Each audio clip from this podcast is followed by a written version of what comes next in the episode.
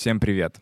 Это подкаст «Доктор Сычев», в котором я врач, психиатр, психотерапевт и чуточку панк болтаю с интересными людьми на абсолютно разные темы. Медицина, психология, социалочка и любовь, приправленные моей харизмой гопника, это именно то, что вы заслужили сегодня. У нас в гостях на подкасте сегодня Варя, астроном-любитель, и сегодня мы будем говорить про космос. Это невероятно интересно и еще и полезно. Обсудим сегодня много всего, но перед этим, как всегда, небольшая реклама. Реклама.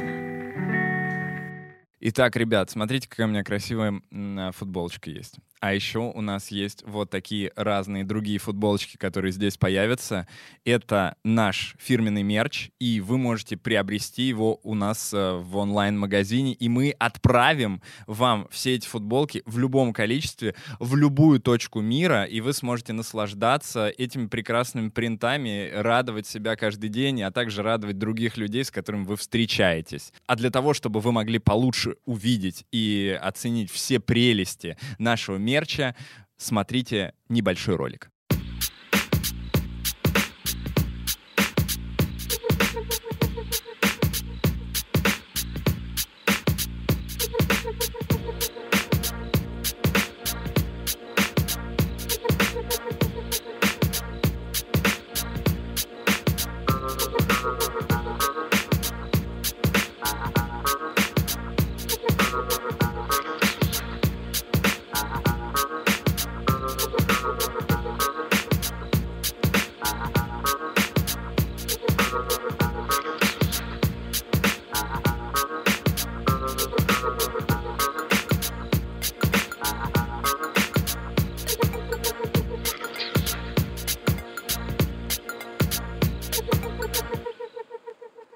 Если вам понравилось, приобретайте наши футболочки в нашем магазине по QR-коду вверху или по ссылочке в описании. Этим самым вы помогаете нашему проекту развиваться, и мы снимаем для вас еще больше видосиков. Банки Холл. Привет. Привет. Можно первый вопрос я задам? Э, как вообще так получилось, что ты начала заниматься, интересоваться космосом и так глубоко э, в это пошла, что начала, ну, по сути, заниматься просветительской деятельностью в своем э, Инстаграме? Хочется сказать, что космос пришел ко мне неожиданно, и я не увлекалась астрономией с детства. По-моему, я начала читать научно-популярные книги, смотреть фильмы на эту тему, когда уже заканчивала институт, бакалавриат. И именно вот э, с научно-популярной, соответственно, э, сферы началось мое увлечение. Меня настолько это затянуло. Я помню, что я даже посмотрела сериал э, «Космос. Пространство. Время». Нил. Деграсс Тайсон. Э, он только тогда вышел, и меня поразило э, поразили, поразили масштабы Вселенной, что я никогда не смотрела до этого на звезды, хотя вроде техническое образование, изучала физику, химию. Ну, ты скажешь, технически возможность у меня была в целом, небо. Да. Вот. И меня настолько это ошеломило, uh-huh. что э, я начала изучать его астрономию все больше. И потом, э, спустя года, я поняла, что мне просто не с кем об этом поговорить. Uh-huh. Очень хочется обсудить, посмотреть вместе на звезды. И я завела блог и начала рассказывать об этом, э, погружаясь в литературу все больше, и все, что я понимаю, я пытаюсь рассказывать простым языком uh-huh. людям, чтобы тоже вдохновить их, чтобы их так же ошеломила Вселенная, как и меня, и сделать их немного счастливее. Ну, сейчас мы, я думаю, это точно сделаем. Что новенького в космосе? Я не то чтобы знаю про старенькое, но в целом кажется, что хочется сначала обсудить какие-то э, вещи, которые произошли прям буквально, может быть, там вчера. Угу. А, вот э, произошло не вчера, середине этого года, в апреле. Но недавно ученые опубликовали результаты. Вот а, вокруг Солнца сейчас вращается аппарат Parker Solar Probe. Uh-huh. Он периодически сближается с Солнцем. А, пролетая мимо Венеры, а потом а, сближается с Солнцем там, на 10 миллионов километров, а, 8 миллионов километров Это близко. и так далее. Это очень близко, да. И недавно а, он совершил а, первое касание, вхождение в солнечную атмосферу. А, которую называют короной. Uh-huh. И ученые ждали это десятки лет с момента вообще разработки этого аппарата. Ну, корона а, с другой стороны к нам пришла. А, корона — это такая разреженная область а, газа, горячего газа вокруг Солнца. Мы можем видеть ее во время солнечного затмения, когда Луна затмевает Солнце. А, Это и- то, что вокруг, вот, получается? Да, вокруг. Мгм. А, И это, этот газ разогревается до миллионов градусов.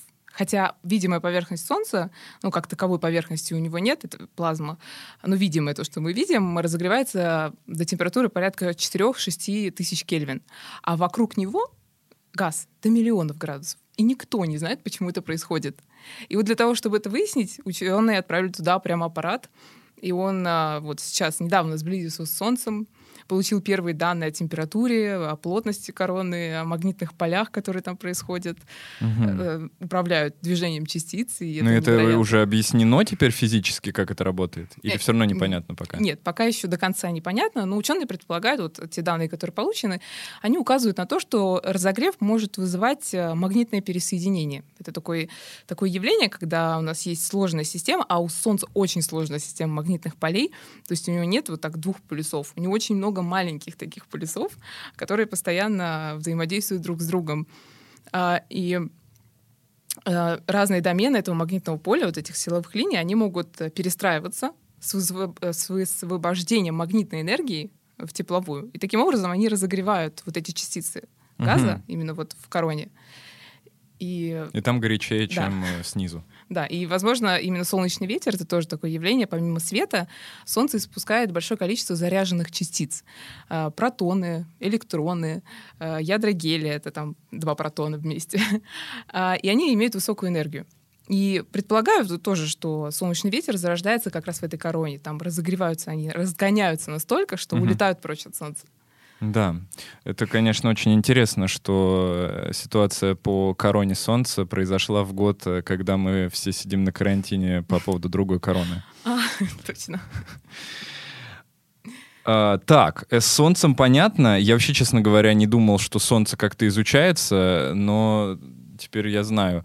А, а вот что-то поближе, то, что касается, там, э, например, э, Луны или каких-то, может быть, планет, что-то кто-нибудь на Марс, например, прилетел и что-нибудь там узнал новенькое. Да, вот э, этот год можно считать, таким марсианским, потому Мгм. что на Марс прибыло сразу три больших миссии разных стран. Первая — это НАСА, аппарат Perseverance, это ровер, и маленький вертолетик Ingenuity, который у него... Вертолет прям? Ну да, такой коптер, управляемый коптер. Эм, Вообще марсианская атмосфера, она очень разреженная, там примерно в 100 раз э, 1% от земного давления, в общем, там составляет, и э, взлететь в таких условиях очень сложно. Но ученые решили попробовать. Они создали очень легкий маленький вертолет с такими большими лопастями, больше метра, и увеличили частоту вращения до 2500 оборотов. Это очень много по сравнению с земными вертолетами. А, И таким образом попробовали совершить полет для того, чтобы доказать, что это возможно. И мы Мгм. решили эту задачу. И на сегодняшний день он уже совершил 18 полетов Класс. пролетев э, в воздухе уже более 30 минут суммарно. Обалдеть. То есть э, по Марсу сейчас летает вертолет, получается? Да. Периодически он взлетает, перемещается. Это нужно для того, чтобы в будущем, да и уже сейчас, эм, обозревать, так сказать. У него есть камера. Эти видео можно посмотреть в интернете, они доступны, это невероятно. А, И можно посмотреть э, те области, которые они видят, марсоход, куда он не может заехать, заранее спланировать маршрут, где есть какие-то ухабы и так далее. А марсоход, э, он нужен в первую очередь, чтобы собирать э, какую-то информацию и собирать, наверное, части, кусочки Марса, да, чтобы их потом привести нам. Да, вот э, тоже э, интересная особенность этой миссии. Конечно, марсоход имеет внутри себя целую лабораторию. А, манипуляторы для забора грунта он собирает, он просверливает камни и достает оттуда породу, изучает в своей мини-лаборатории. Но эта миссия, миссия еще интересна тем, что действительно те образцы, которые он собирает, а, там, по-моему, более 20 или 40, точно не помню, но уже 9 он собрал, они действительно в будущем отправятся на Землю. И мы сможем увидеть их где-нибудь в музее, наверное. это да? невероятно, да. А, Планируется миссия, по-моему, в следующем или 23-м году. Специально прилетит другой аппарат, заберет эти образцы и доставит на Землю. Сколько лететь до Марса? А, Аппарат примерно 8-9 месяцев летит. А, ну быстро 10. достаточно. От расстояния. Слушай, давай вот на этом этапе обсудим вопрос, почему никто из людей пока туда не долетел. Э, В чем проблема? Мы ну, не сможем выжить там, или это просто слишком долгая какая-то миссия для человека? Достаточно, во-первых, э, дорогая миссия. А, И- отправить человека дороже, чем аппарат. Да, конечно, дороже, гораздо дороже. Ему нужно обеспечить специальные условия, ему нужно обеспечить кучу груза с собой, а, ему нужно обеспечить специальный модуль э, для того, чтобы он мог э, выжить в марсианских условиях, потому что там, опять же, атмосфера очень разреженная, у Марса отсутствует магнитное поле, оно есть, но оно очень-очень слабое. А магнитное поле — это как своеобразный щит вокруг планеты. Вот вокруг Земли есть щит, магнитное поле. Когда на Солнце происходят вспышки, оно выбрасывает большое количество заряженных частиц и радиации. И магнитное поле способно перенаправлять эти частицы вдоль силовых линий. А если его нет, они а, могут... мы не умираем из-за этого.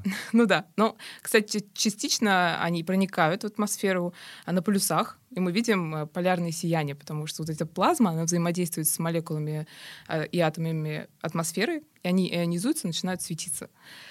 Вот. И на Марсе такой защиты нет. И, соответственно, это очень опасно для человека. Э, Соответственно, он не сможет выжить. Конечно, нужны специальные модули изолирующие. Там э, особо нет кислорода. э, Почва пропитана перхлоратами ядовитыми и так далее. Но это действительно сложно с технической точки зрения, и длительное такое пребывание человека в космосе ну, еще не- недостаточно изучено.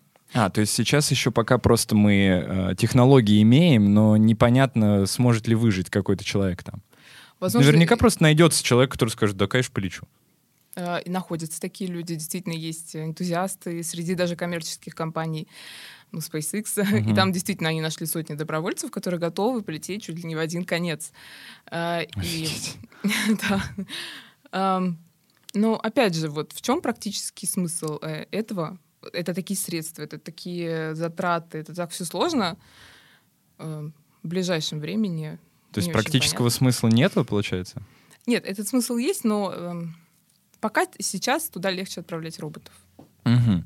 А в чем вообще практический смысл э, вот космических всех этих э, испытаний? Многие спросят. Я вот уже немножко готовился, когда понял, э, в, чем здесь суть. Ну, ты расскажи, э, зачем нам вообще платить э, свои деньги, свои налоги в достаточно большом количестве, потому что все эти миссии, я так понимаю, стоят недешево, э, для освоения космоса? Что это дает обычному рядовому человеку? Вообще, э, даже не только освоение, изучение, наверное, хочется сказать. Э, Вообще хочется сказать, что многие технологиями, которыми мы пользуемся каждый день, мы даже не осознаем, что они приходят из области астрономии. Мгм. А, Например, э, ПЦС-матрицы, которые первоначально были разработаны как устройство памяти, они стали астрономами в первую очередь использоваться как фотодетекторы. А, Wi-Fi технология тоже была э, разработана радиоастрономами австралийскими. Эм, Также хочется сказать, что изучая вообще космос, мы можем, э, физики могут изучать такое состояние вещества, которое они никогда бы в таких условиях, которые бы никогда не воспроизвели на Земле. То есть, э, допустим, Солнце, там невероятная плотность, невероятные температуры, и э, просто наблюдая за веществом, мы можем уже изучать, как оно себя ведет. А, Также в, вообще в межпланетном, межзвездном пространстве такая низкая плотность вещества, что частицы могут находиться на большом расстоянии друг от друга и не взаимодействовать длительное время. И те соединения, которые сразу бы взаимодействовали на Земле, они там могут существовать. Их тоже можно изучать. То есть это в долгую мы играем, по сути, получается. Это мы не сейчас получим какие-то бонусы от этого, а, допустим, сейчас технологии, которые мы используем, чтобы э, летать на вертолете по Марсу, например, они в будущем, возможно, будут использованы уже в какой-то там, э, как это назвать правильно, э, бюджетной сфере. Но можно сказать, э, что и сейчас многие вещи используются. а, Конкретно не освоение даже планет, а именно а, навигаторы, например. Вот, казалось бы, изучение квазаров. Что такое квазар? Это яркие радиоисточники, которые находятся в миллионах и миллиардах световых лет от нас. Это Мгм. центры галактик, то есть во Вселенной очень много галактик, они разбросаны по ней а, в скоплениях. И а, в центре почти всех крупных галактик находится сверхмассивная черная дыра. То есть это такое, блин, я тут с уровнями накладываю. Да, ну мы сейчас обсудим, ребят, что такое черная дыра. Подождите, Попозже. да. В общем, э, этот радиоисточник очень яркий и находится очень далеко. И э, вот когда мы пользуемся навигаторами, допустим, э, Они, спутники из космоса, определяют наше месторасположение относительно там трех-четырех спутников по разнице времени прихода сигнала. Но спутникам нужно тоже на что-то ориентироваться в космосе. Можно было бы сказать, ориентируйтесь на звезды. Но звезды, они тоже движутся. Это не видно человеческому глазу, но они движутся. И, соответственно, это не очень надежные опорные точки, так сказать, для координатной сетки. И вот когда мы едем на машине, мы замечаем, что более близкие объекты, они быстро уходят, а дальние остаются на месте. И вот то же самое можно сказать про квазары, которые находятся в миллионах световых и миллиардах световых годах от нас. Они очень яркие, но не смещаются, потому что они просто очень далеко. Мгм. И их можно использовать как опорные точки. И, и таким образом спутники в космосе ориентируются по квазарам. То есть мы ориенти... э, наши навигаторы в телефоне ориентируются на спутники, а спутники, в свою очередь, ори- ориентируются на эти квазары. Да. Класс. Это вообще потрясающе. Я, я, конечно, удивляюсь, что есть э, люди, которые это разработали, представляешь? То есть меня вот еще э, Да. поражает, э, конечно, Вселенная сама по себе, да, как это все можно себе представить. Но, с другой стороны, не меньше меня поражает, что какие-то люди э, просто такие квазары. Назовем это квазары. Будем использовать вот так. Это, конечно, потрясающе. Слушай, у меня сейчас назрел вопрос. Ты сказала, что все передвигается. э, И у меня назрел такой вопрос. э, Его не было в первоначальных. А что с Луной? Ну, почему она вот так вот к нам прилипла и, и находится всегда в одном положении, я так понимаю, как это работает физически? Мгм. Почему Луна всегда обращена к нам одной стороны? Э, Здесь э, играет явление, роль, э, которое называется приливной захват. Так, А все тела, э, массивные тела во Вселенной, они притягиваются друг к другу за счет их масс. А, Вот эта сила притяжения зависит от э, величины этой массы и расстояния между ними. Соответственно, чем меньше расстояние, тем сильнее они будут притягиваться. И также и Луна, и Земля притягиваются друг к другу. Вот. э, И когда мы говорим о приливном захвате, можно сказать, что та сторона Луны, которая находится к нам, к Земле ближе, она притягивается сильнее, чем дальняя. Мгм. Потому что расстояние между центром масс, ну, вот этого притяжения, куда они притягиваются, меньше, и, соответственно, оно притягивается сильнее, чем дальняя сторона Луны. И таким образом произошел такой приливной захват. Э, Луна всегда обращена к нам одной стороной именно из-за того, что... Но она не упадет на нас, получается, никогда. Ну, вообще она все время падает на нас. Как так? Она падает на нас. Ну вот представьте, что вы выстрелили из полюса пулькой. Э, Она пролетит какое-то время и все равно упадет. А если ее разогнать настолько, что ее скорость будет эм, совпадать э, с кривизной Земли. То есть она будет падать настолько медленно, как и изгибается сама Земля. Вот также можно и сказать, что и Луна вращается вокруг нас. Она падает на нас, но вращается настолько быстро, что как бы совпадает с этим. Ну, то есть в итоге она не падает. В итоге она не падает, она даже отдаляется от нас, по-моему, на 4 сантиметра в год. Да, то есть есть вероятность, что когда-нибудь проснемся и нет никакой Луны. Ну, вряд не ли то, это... чтобы... Есть такие расчеты даже, что через сколько-то там лет мы не сможем видеть э, Земли полное солнечное затмение, что оно будет только кольцеобразным, вот, что Луна будет, видимо, ее размер меньше, чем Солнце. Мгм. Ну да, действительно отдаляется. Ладно. Ну, давай, раз уж мы начали про черные дыры говорить, э, скажи, пожалуйста, что это такое? Э, Потому что у меня есть какое-то сейчас теперь представление, но буквально несколько дней назад представление мое ограничивалось фильмом, э, не знаю, «Интерстеллар» или чем-то подобным. Э, Как это работает? Э, Можем ли мы как-то это изучать? У нас есть Земля. Земля. Для того, чтобы вырваться за ее пределы, нам нужно преодолеть ее гравитацию, силу притяжения, разогнаться настолько, чтобы ракета могла улететь прочь. То есть э, на- набрать космическую скорость. Вот черные дыры — это такие объекты, а, из которых свет, который является самым быстрым во Вселенной, он движется 300 тысяч километров в секунду, а, даже его скорости не хватает для того, чтобы преодолеть э, гравитацию черной дыры. То есть можно сказать, что черные дыры — это область пространства, э, сила притяжения в которых настолько сильна, то- что даже свет не может вырваться оттуда. И это не дыры, а это конкретно объекты, то есть не, не дырки в пространстве, да, Мгм. а именно объекты, область пространства. А, Вот. То есть это что-то с очень сильным притяжением. Но что это конкретно, мы не, не понимаем пока до конца. Э, да, вот эта область, она ограничена горизонтом событий, то есть именно откуда не может вырваться свет и ничего больше.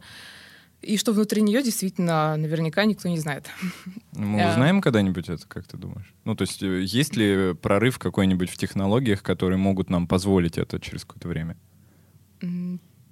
Я думаю, что когда-нибудь человек может да, достигнуть теоретически точно.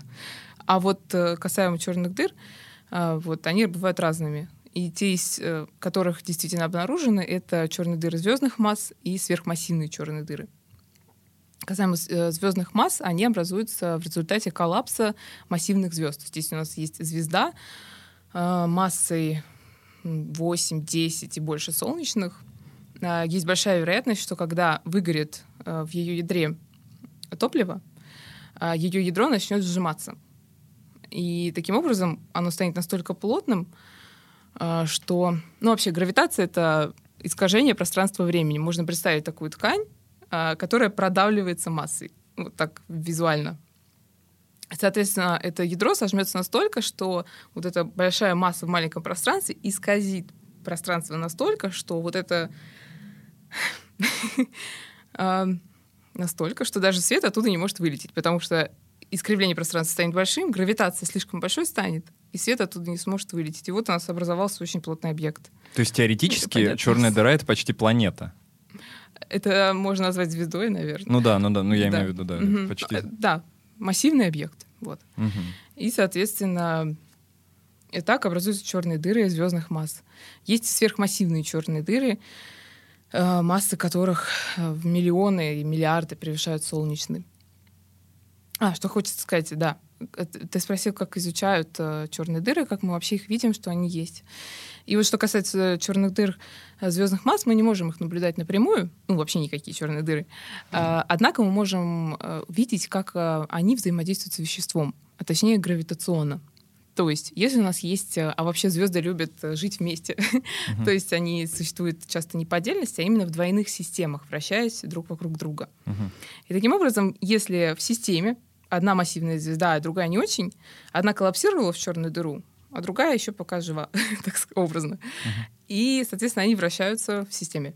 И мы, э, астрономы могут увидеть вот это вращение, что вроде как мы видим звезду одну, но она почему-то с кем-то вращается. Mm. И по орбите и скорости вращения можно вычислить по закону Кеплера массу вот этого невидимого объекта. Если но она... увидеть мы не можем никак ее. Черную дыру саму прям нет. Мы можем увидеть вот по этому вращению звезды в системе. Можем еще увидеть, когда такое иногда случается, что вот у нас были две звезды, Одна вроде пока еще жива. Но потом она начала раздуваться там в результате своей эволюции, у нее закончилось топливо, там, и она начала раздуваться в гиганта. И ее внешние слои э, приблизились слишком близко к черной дыре. И она начала его перетягивать на себя. И тогда э, вещество начинает падать на черную дыру, но не сразу падать, а закручиваться вокруг нее в такой аккреционный диск, называют. Оно приближается к ней по спирали. Чем ближе вещество находится к черной дыре, тем оно быстрее, а чем дальше, тем медленнее вращается. Из-за этого происходит настроение, и вещество разогревается до миллионов градусов. И вот этот вот так, диск, а дальше? Он начинает излучать в рентгеновском диапазоне очень ярко, но и не только в рентгеновском. А, и астрономы могут видеть эти явления, эти вспышки, и такие и вот они понимают, что вот там где-то есть э, черная дыра. Да, они также вычисляют массу объекта, понимают, что она довольно большая. А, да, их называют рентгеновские двойные системы. вот. А э, темная материя это что такое?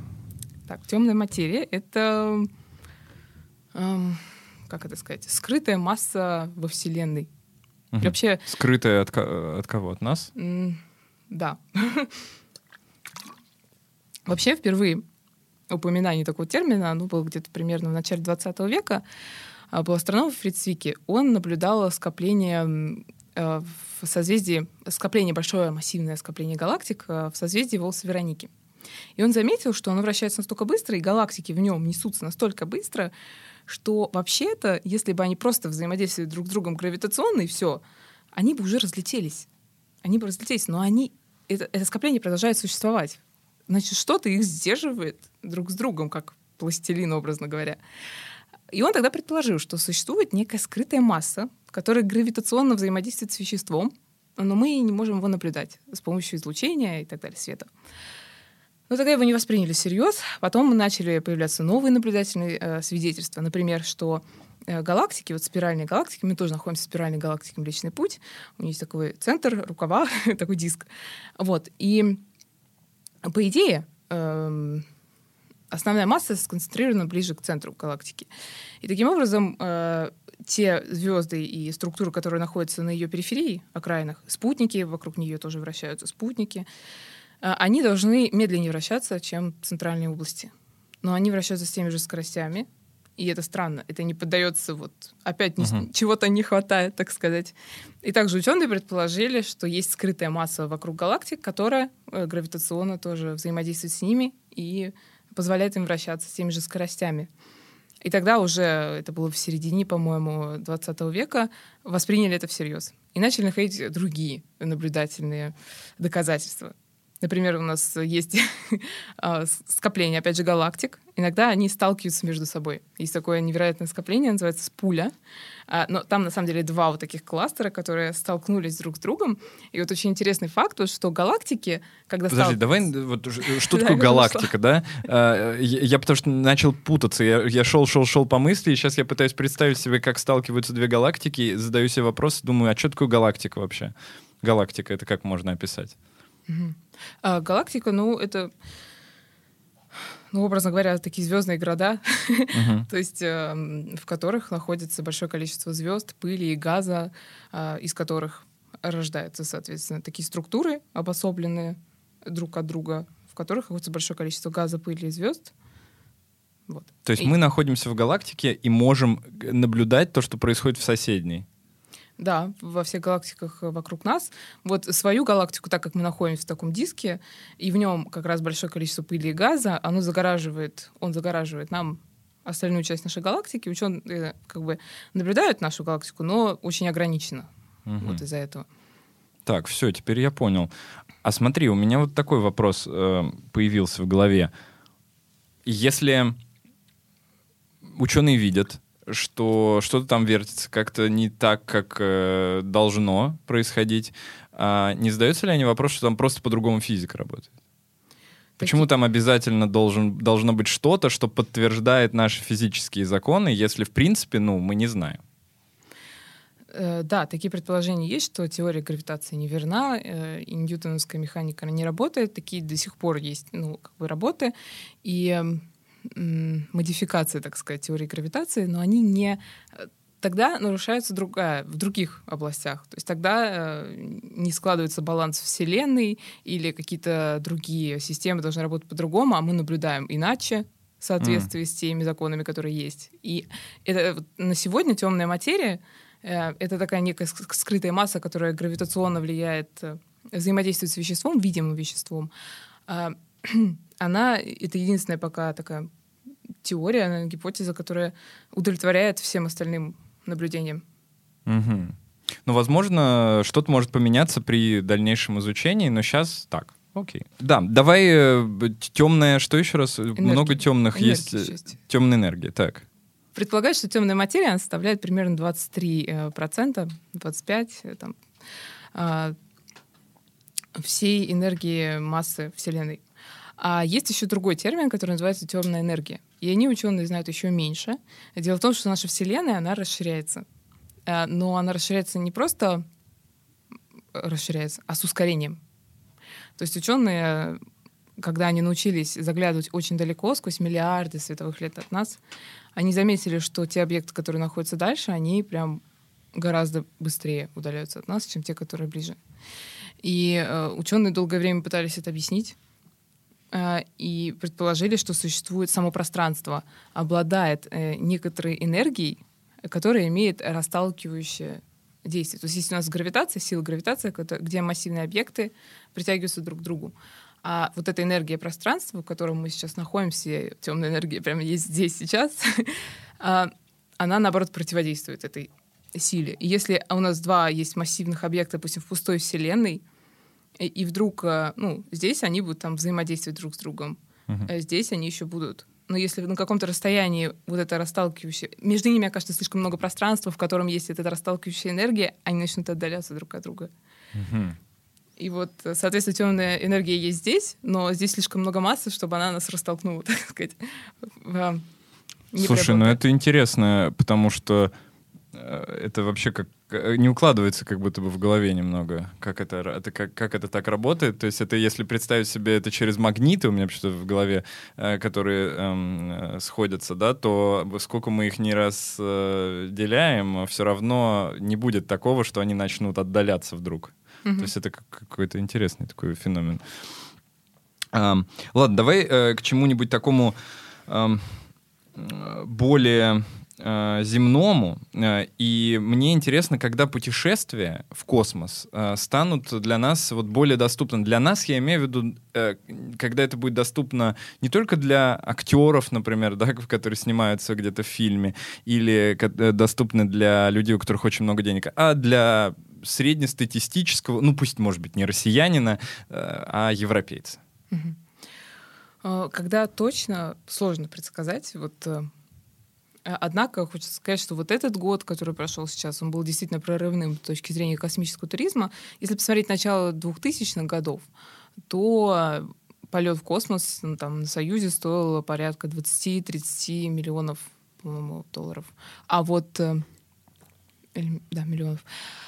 Вот. А недавно вот благодаря частной частным компаниям космическим, э, Virgin Galactic или Blue Origin, э, стоимость снизилась до миллионов и даже тысяч долларов. Вот. То есть э, в этом году совершили сразу три компании, три частных компании свой туристический полет. Это как раз Virgin Galactic, там порядка 85 километров. То есть это не совсем космос, но как бы близко. Вот. Потом Blue Origin, там 100 с лишним километров поднялись туристы. И э, SpaceX тоже был частный полет. Они вообще поднялись на высоту 500 километров. То есть МКС летает на высоте где-то 400, а они на 500. Они там пробовали какое-то время, вернулись обратно в капсуле. А вот, и хочется... э, Действительно видна вот эта тенденция, что снижается стоимость. Почему Илон Маск сам не летает? Вопрос.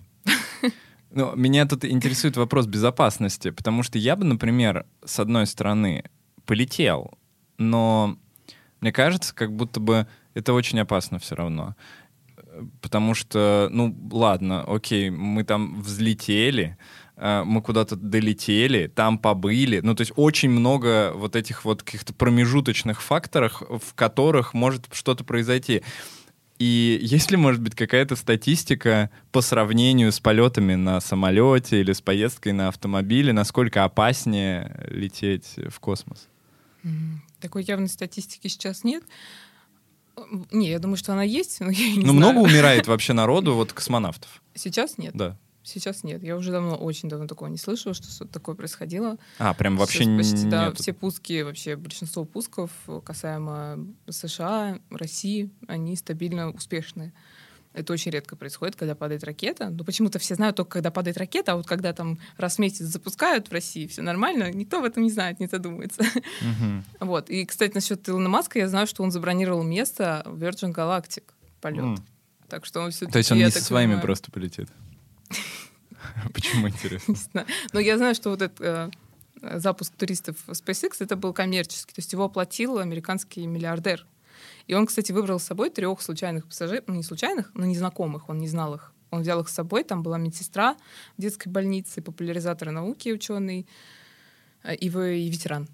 Вот он взял такую команду, и они полетели. Интересно. И там даже медсестра говорила, это так неожиданно, когда тебе действительно звонят и предлагают полететь в космос. А, она до этого не- э, заявку какую-то, видимо, оставляла просто, Нет, да? просто ей позвонили. А, просто сказали, ты летишь. Да, это невероятно. Как это вообще возможно?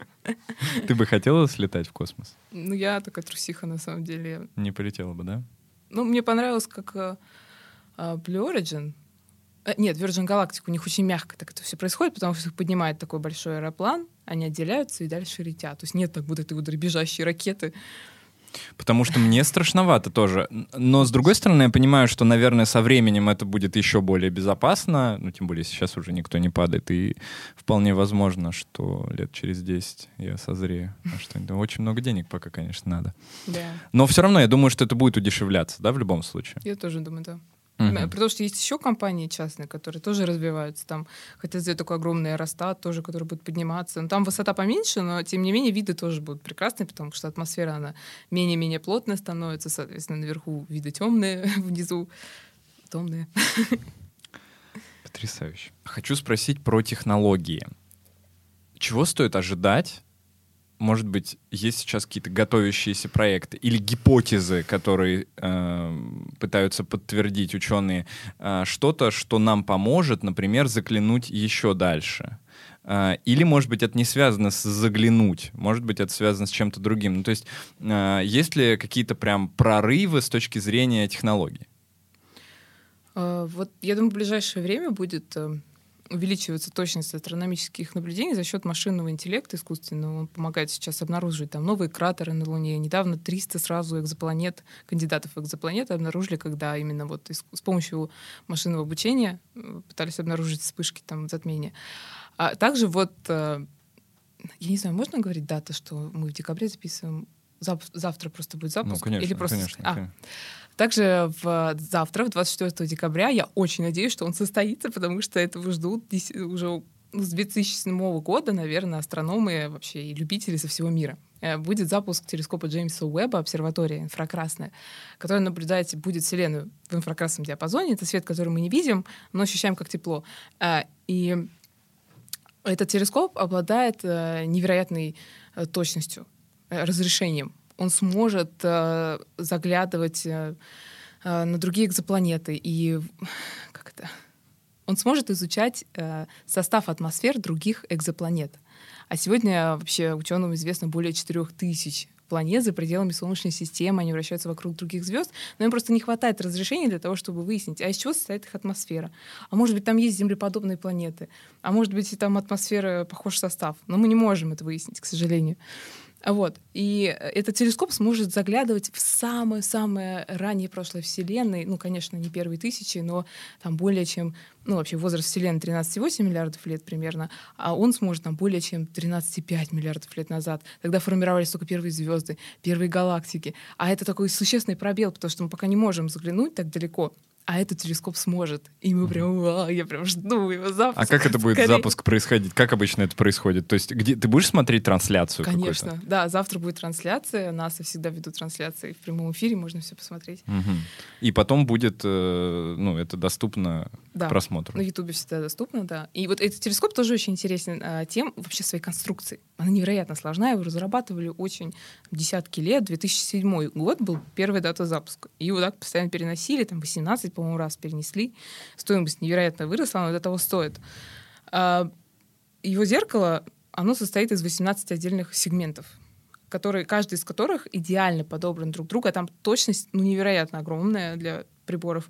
И э, покрыто слоем золота толщиной в тысячи раз тоньше человеческого волоса. То есть там прям вообще все, все. И вот э, эти зеркала, они как зонтик будут раскрываться уже после запуска. Э, шестиметровое такое получается большое зеркало, за счет него как раз и удается достичь такого разрешения. У Хаббла два с половиной примерно. Угу. То есть там в десятки раз вот это вот разрешение превышает Хаббла. Хотя он совершил в свое время переворот действительно для человека, человечества. И, соответственно, это все э, отрабатывалось. И если что-то произойдет после запуска, ну, он еще, этот телескоп отправится в полутора миллионах километров от Земли, будет работать. Угу. То есть э, и никто-то слетать не сможет, ничего не починить. Ну, То есть будет передавать сигнал просто на... Э, куда? На землю, в, да? на, на, на землю, на Русь. Нет? Это, кстати, кто его разрабатывает? Или это какой-то такой угу. мульти странный объект. Да, это международный, международный проект, но это в основном НАСА, Европейское космическое агентство. Понятно. Вот, это самые какие-то интересные. Э, вот мы говорим про Вселенную. Давай попробуем понять, как это все вообще произошло, что мы вот сейчас оказались на Земле, и как э, это все появилось. Откуда, откуда и что было до Вселенной? Ведь что-то было, получается? Никто не знает, что было. Ну, предположительно, да, если взять э, современные теории, э, что произошло, когда Вселенная появилась, и она же из чего-то все равно должна была появиться.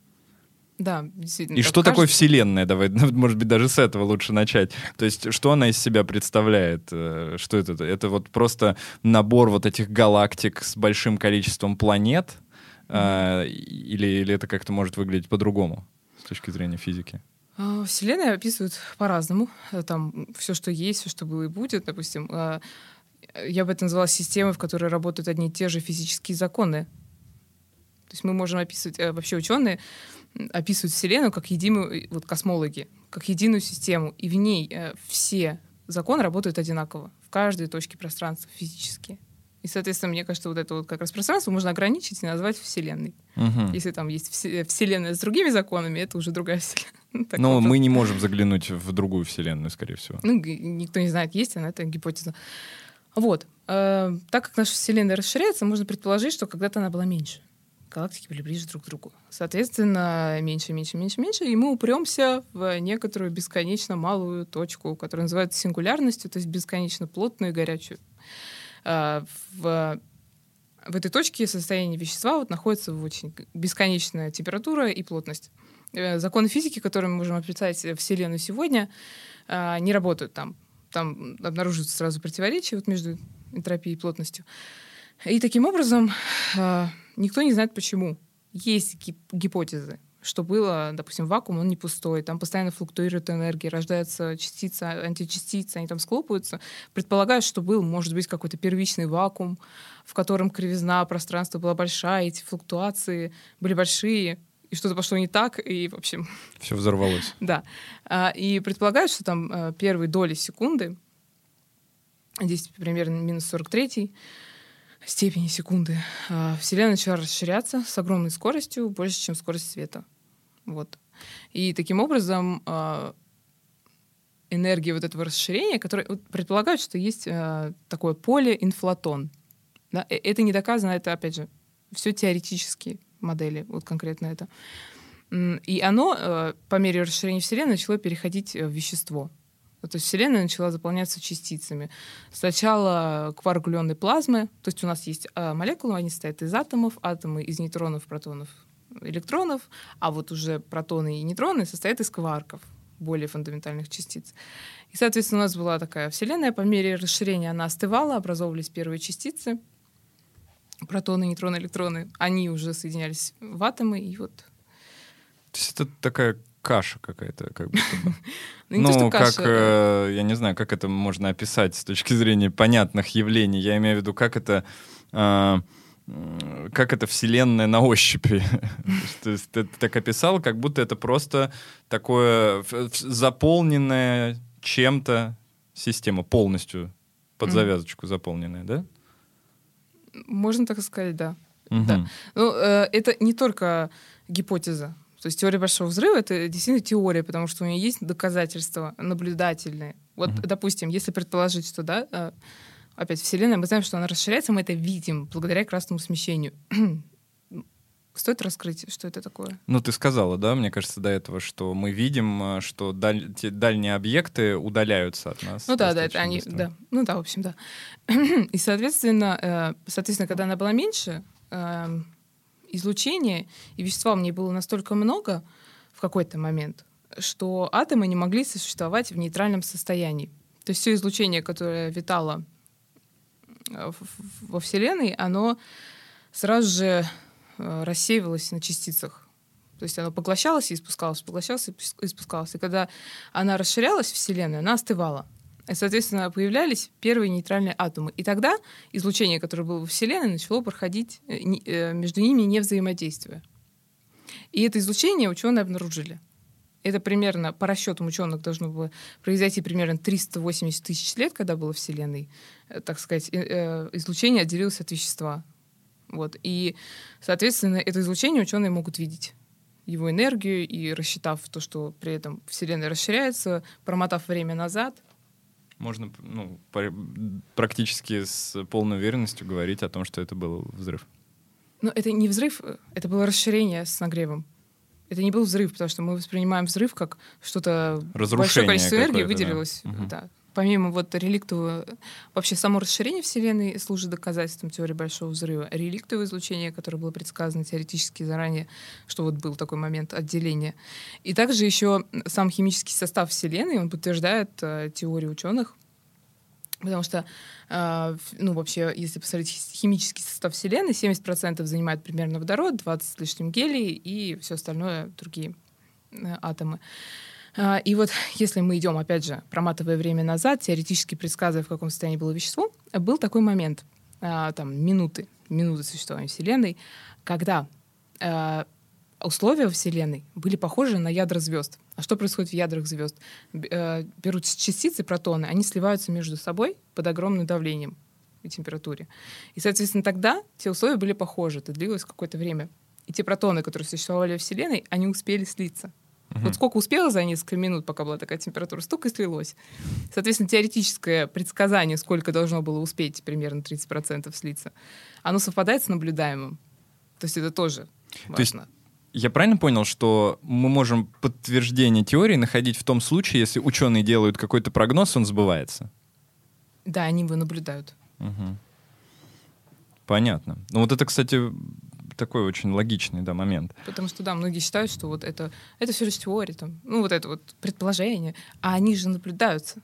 Это математически рассчитывается, а потом наблюдается.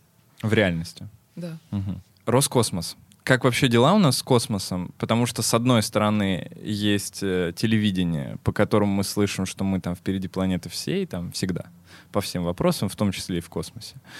Uh, и об этом говорит там сам Рогозин, например. С другой стороны, есть либеральная повестка, которая говорит, что у нас просто кошмар, вообще ничего не происходит, и мы, в общем, э, Юра, мы все это...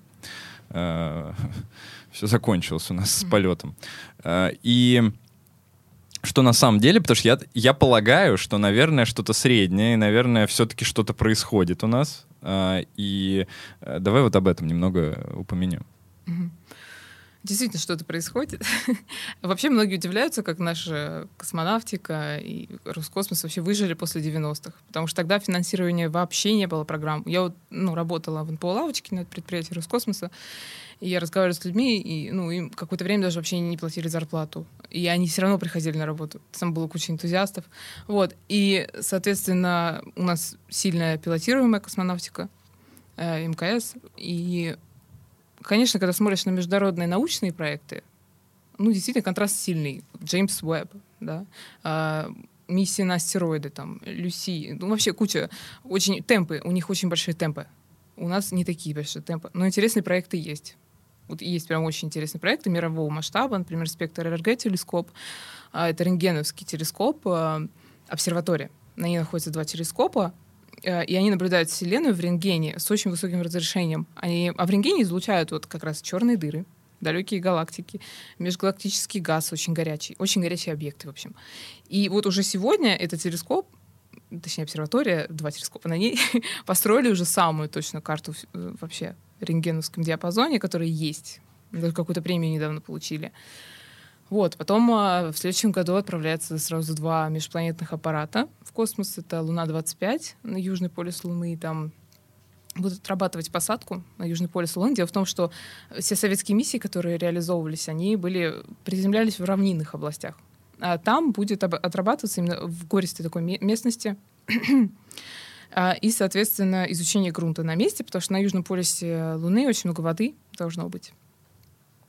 Вот. А там никто не был пока? Нет, там были. Туда вообще, в принципе, очень много миссий отправится. И тоже американцы, и даже Арабские Эмираты в следующем году, и Корея, и Индия. Вообще очень много. В следующий год будет лунным. Вот. И Экзомарс тоже. Это сотрудничество с европейцами, невероятно интересная миссия. Это поиск э, древней марсианской жизни. Дело в том, что предполагают, что когда-то Марс обладал плотной атмосферой, примерно там 3,7 миллиардов лет назад, и жидкой водой на поверхности. И вот в таком состоянии он пробыл примерно миллиард лет. Если за то время, ну потом он, э, его ядро остыло, он потерял магнитное поле, часть атмосферы снесло, вода испарилась, э, все замерзло.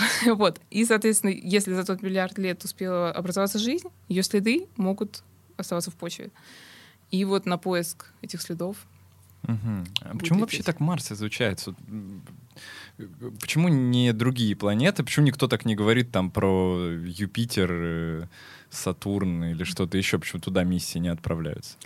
Отправляются. Вот, допустим, да, на орбите э, Юпитера тоже летает невероятный аппарат Juno. Я всем советую загуглить фотографии. Он летает на орбите Юпитера, там невероятный ураган, все, он изучает его. Но дело в том, что Марс, он находится к нам достаточно близко. Он землеподобный, так сказать, планета каменная похож на Землю. Он доступен. Вот если взять Венеру, она тоже каменная, близкая к массе к Земле, но там невероятные условия, там температура 50, 500 градусов на поверхности, 100 земных атмосфер, там только советские аппараты были э, на поверхности, они прожили там несколько минут, часов и все. Э, а здесь реально хоть какой-то шанс побыть на поверхности, изучить его и так далее. То есть, э, если куда-то мы сможем в будущем переехать, то это, скорее всего, из ближайших планет как раз Марс. Да, да. Угу. Окей, а, давай теперь э, поговорим про то, что, может быть, нужно нашей российской космонавтике, чтобы вот потихонечку уже вот эти темпы наращивать, о которых ты говоришь про Америку, про Европу. А, то есть это исключительно финансирование. С чем это связаны проблемы, как ты думаешь? Я думаю, что да, с финансированием вообще приоритеты, по-моему, государство не ставит науки. Ну, действительно, у меня знакомые астрономы, они очень мало получают денег. Я не знаю, как они работают, правда. Вот, и да, хотелось бы больше внимания фундаментальным вещам, также популяризация, это очень важно. А, и международное сотрудничество и открытость. Открытость. Потому что все очень как-то вот закрытые. Э, и это приводит, мне кажется, немножко к стагнации. Угу. Извиняюсь. вот. А, Открытыми, в смысле, ты имеешь в виду к другим странам? Да, угу. это важно. Окей. А что там с астероидами? А, насколько мы часто вообще на самом деле встречаемся с астероидами? Я так понимаю, что многих мы вообще не видим, да? А, и они часто падают? Как за, за последние сто лет сколько упало на нас астероидов?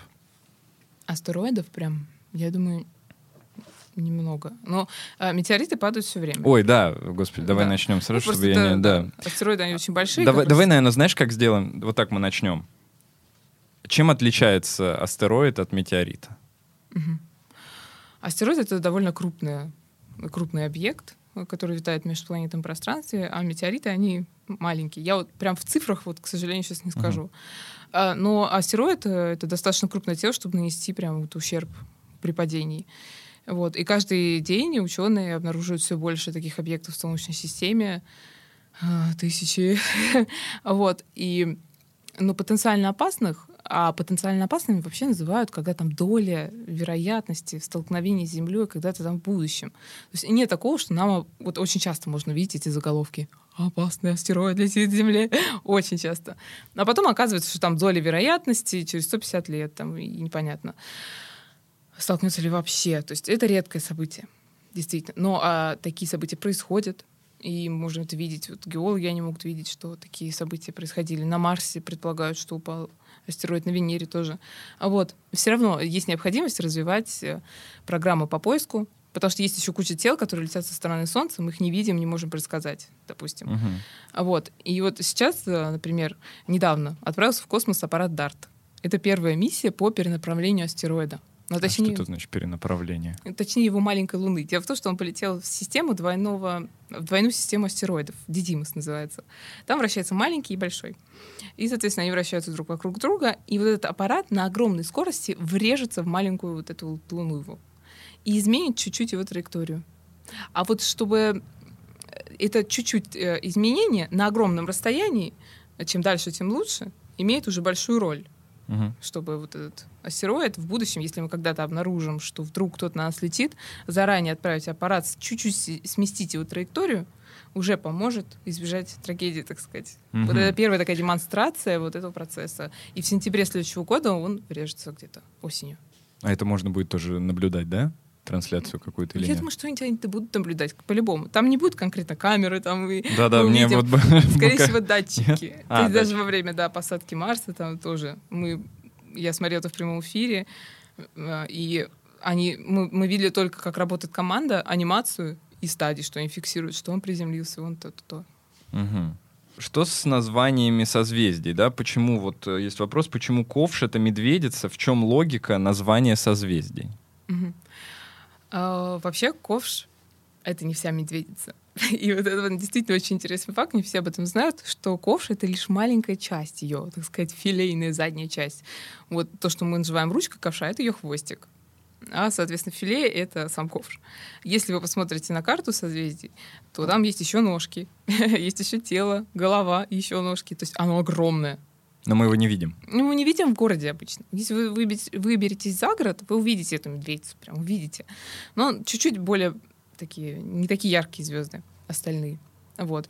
И, соответственно, да, действительно, созвездия, вот именно созвездия появились именно с мифологией, их часто связывают названия и образы, вот как медведица. Ну, то есть кто-то увидел это как медведица. Ну, да. Вообще системы разные существуют созвездий. В Китае своя, там, в Индии своя. То есть очень Ну, зависит, видимо, разных. от того, с какого ракурса ты смотришь, да, Может быть. Давай перейдем к некоторым прикладным вопросам, которые могут возникнуть у наших слушателей и э, людей, которые нас смотрят в Ютубе. А, первый момент — это где можно посмотреть в хорошие телескопы, не вот в эти, которые можно купить э, в магазинах самостоятельно за 10 тысяч рублей. Такие, наверное, особо ничего не увидишь. А вот именно, чтобы посмотреть куда-то далеко.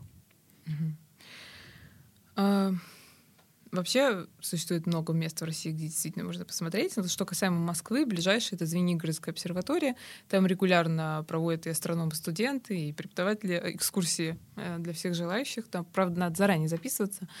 Вот, это не очень дорого, доступно. Вот в Крыму я была, там сразу две обсерватории. В городе Научный, она особенно крупная. Тоже очень интересно. Прям проводят по всем телескопам, в конце вы смотрите в телескоп. Вот.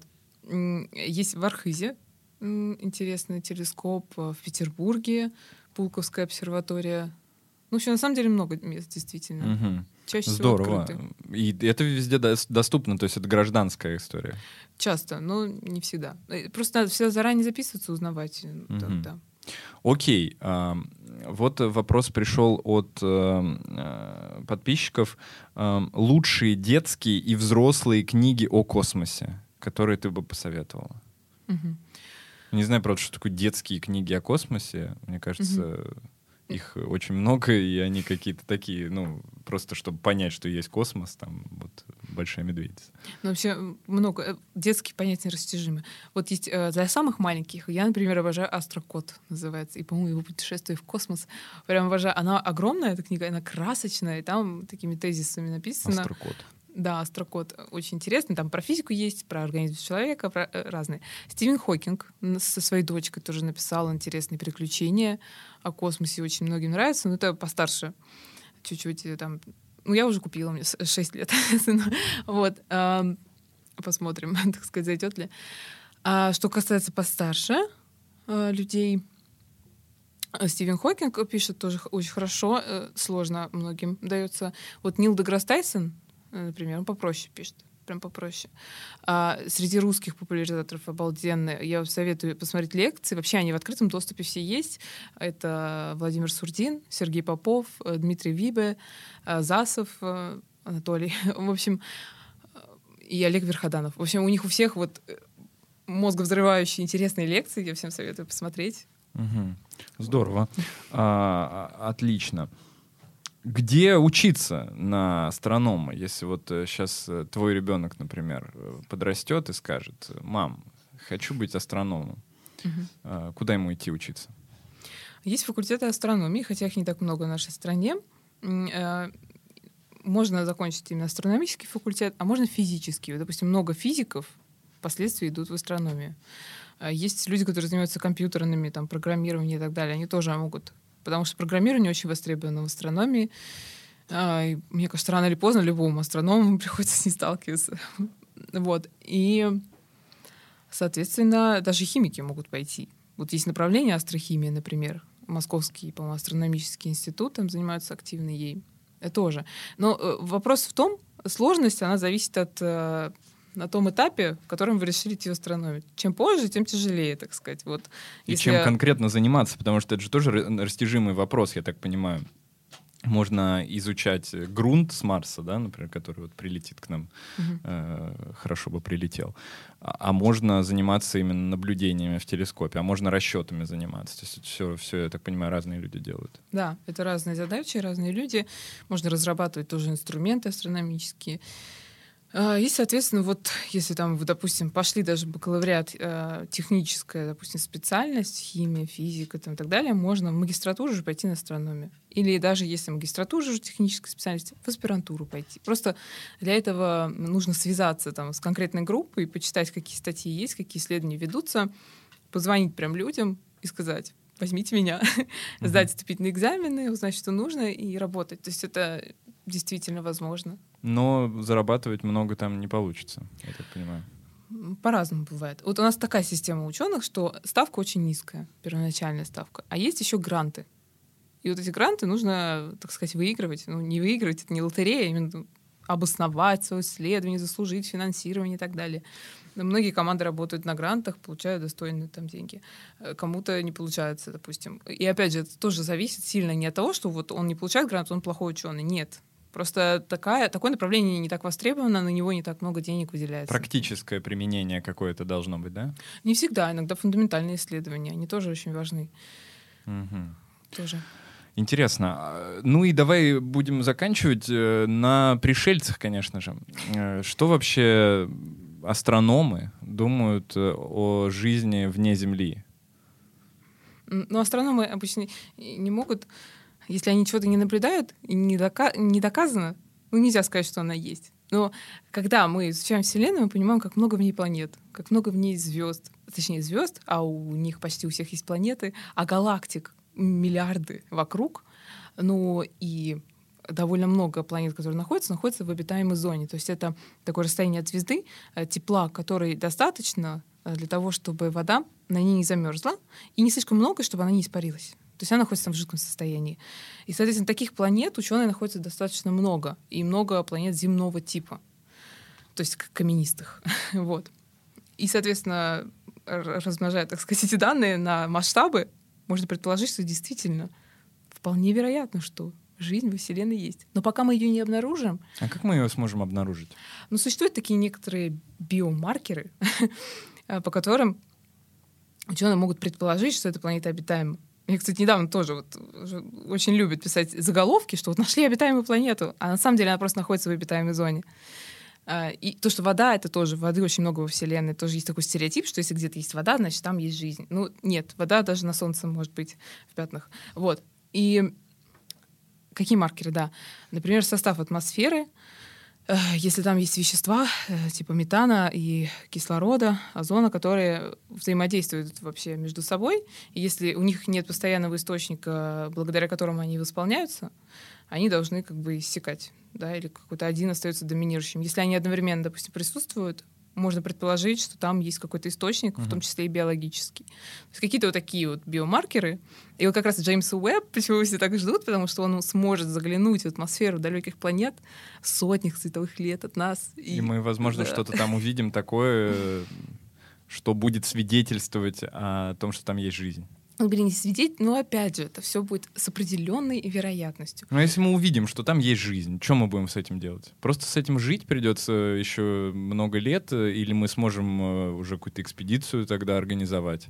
Ведь мы же не можем пока в другую галактику улететь. Не можем, даже к другой звезде. Ну вот ближайшая да, звезда Альфа Центавра, Проксим Центавра, в системе Альфа Центавра, 4, больше четырех световых годах от нас.